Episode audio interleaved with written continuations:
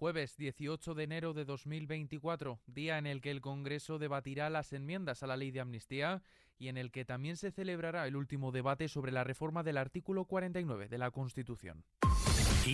Noticias ¿Qué tal? Muy buenos días. El Congreso debate las enmiendas a la ley de amnistía. La proposición de ley llega a la ponencia de la Comisión de la Justicia del Congreso, donde se debatirán las enmiendas presentadas sin que haya inicio de acuerdo sobre ellas. Después de que Junts se desmarcara al presentar sus propios cambios al texto y de que el PSOE, junto a otros socios parlamentarios, registrara otro bloque de enmiendas. El texto de la ley de 22 páginas pasa ahora a la fase en la que se debaten las enmiendas de los grupos 8 del PSOE, Consumar, Esquerra, Bildu y el Benega y otras 12 que ha registrado Junts en solitario y otras 4 con Esquerra Republicana, también en solitario. Recordemos que ayer un nuevo informe de los letrados del Congreso avisó que la ley de amnistía podría ser inconstitucional. Dijeron que haría falta una reforma de la Constitución y han hecho hincapié en que ese informe no es vinculante. Sin embargo, ha vuelto a enfrentar al gobierno y a la oposición. Por otro lado, el ministro de Presidencia, Félix Bolaños, ha insistido en que esa norma es impecable. Impecable y absolutamente conforme con la Constitución. Y por su parte, el portavoz del Partido Popular en el Congreso, Miguel Tellado, ha pedido que la retire. Que la ley de amnistía es un misil en la línea de flotación del Estado de Derecho de un debate nos vamos a otro. Hablamos ahora de la reforma del artículo 49. Y es que el Pleno del Congreso celebra este jueves el último debate sobre la iniciativa impulsada por el Partido Popular y el PSOE. Una iniciativa que consiste en la reforma del artículo 49 de la Constitución y sustituir el término disminuidos por personas con discapacidad. Para que salga adelante la que será la primera reforma social de la Carta Magna se requiere apoyo de una mayoría de al menos tres quintos de la Cámara. Fuera de nuestras fronteras, el fiscal que investigaba el asalto de un grupo armado a un canal de televisión de Ecuador ha sido asesinado. César Suárez fue perseguido por desconocidos al salir de las dependencias de la Fiscalía, quienes le acribillaron dentro del automóvil en el que se movilizaba. Suárez tenía a su cargo casos relacionados con narcotráfico, delincuencia organizada y terrorismo. Había reclamado protección policial en unas declaraciones a un diario local tras haber tomado declaración a los tres involucrados en la toma del canal de televisión. Viajamos ahora hasta Suiza. Allí en el foro de Davos se ha estrenado el presidente argentino Javier Milei. Las agendas internacionales del feminismo y el medio ambiente han centrado buena parte de su discurso. Y es que ha considerado que ambos conceptos están influenciando las políticas económicas de Occidente.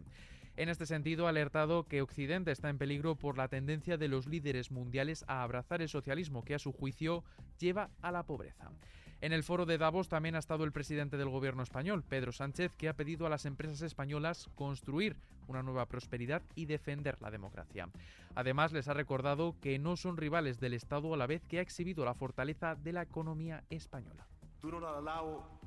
No se dejen arrastrar por esos medios de comunicación y partidos políticos radicales que están obsesionados con proyectarnos como rivales sistémicos. No caigan en su trampa. Además ha señalado que la estabilidad del mundo está en juego en los conflictos que se están llevando a cabo en Ucrania y en Gaza. Sánchez ha insistido en que el conflicto en Oriente Medio pone en riesgo las cadenas de suministros globales. Por otro lado, ha sacado músculo de la medida del salario mínimo interprofesional, que en relación a este tema y volviendo a España, ayer la vicepresidenta segunda del Gobierno, Yolanda Díaz, firmó con los secretarios generales de Comisiones Obreras y UGT, Unai Sordo y Pepe Álvarez respectivamente, la subida del SMI. Una subida del 5% para 2024 que haría que el salario se quede en 1.134 euros brutos mensuales en 14 pagas.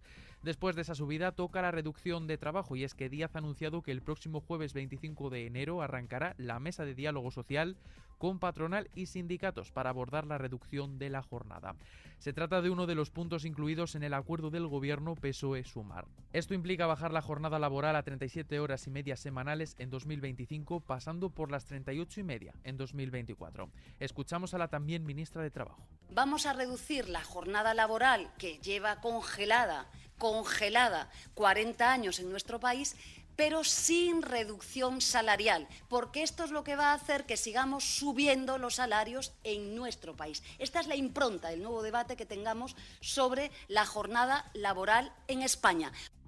Más asuntos. Hoy conoceremos los datos epidemiológicos de la gripe y los publicará el Instituto Carlos III y es que se espera que el pico haya comenzado a descender. Un descenso que llega después de una onda endémica muy contagiosa en esta temporada y que los expertos advierten que continuará tensando la sanidad unas semanas más. De un dato nos vamos a otro. Tras el revés que sufrió el sector por la pandemia de coronavirus, el sector del turismo ha revalidado su papel como el principal motor de la economía nacional.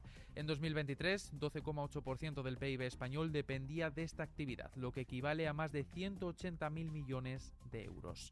En lo que afecta a nuestros bolsillos, el precio de la luz se duplica este jueves, sube un 76% hasta situarse los 46,48 euros el megavatio hora. Cuidado con poner el horno o la lavadora entre las 8 y las 9 de la noche porque el precio tocará el techo de los 105,34 euros el megavatio hora. Y con esto, tiempo para echar un vistazo a la previsión de este jueves.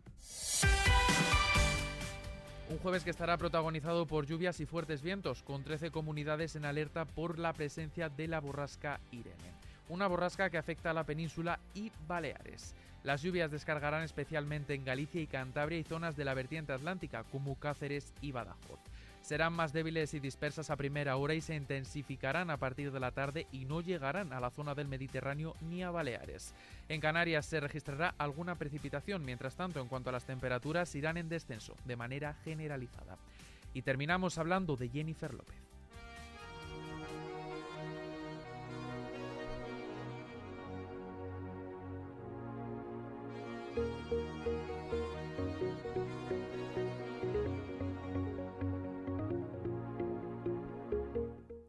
This Is Me Now, A Love Story, es una experimental película de fantasía que resulta tanto un documental como un musical.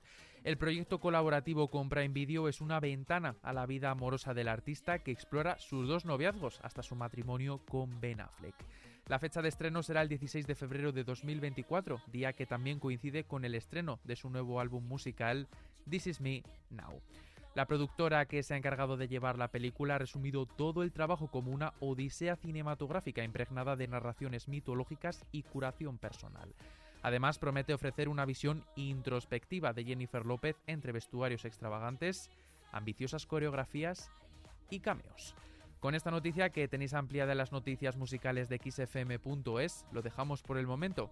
La información continúa como siempre puntual y actualizada en los boletines de XFM y ampliada aquí en nuestro podcast XFM Noticias. Con Susana León en los mandos de la realización, un saludo de Adrián Martín. Sed muy felices.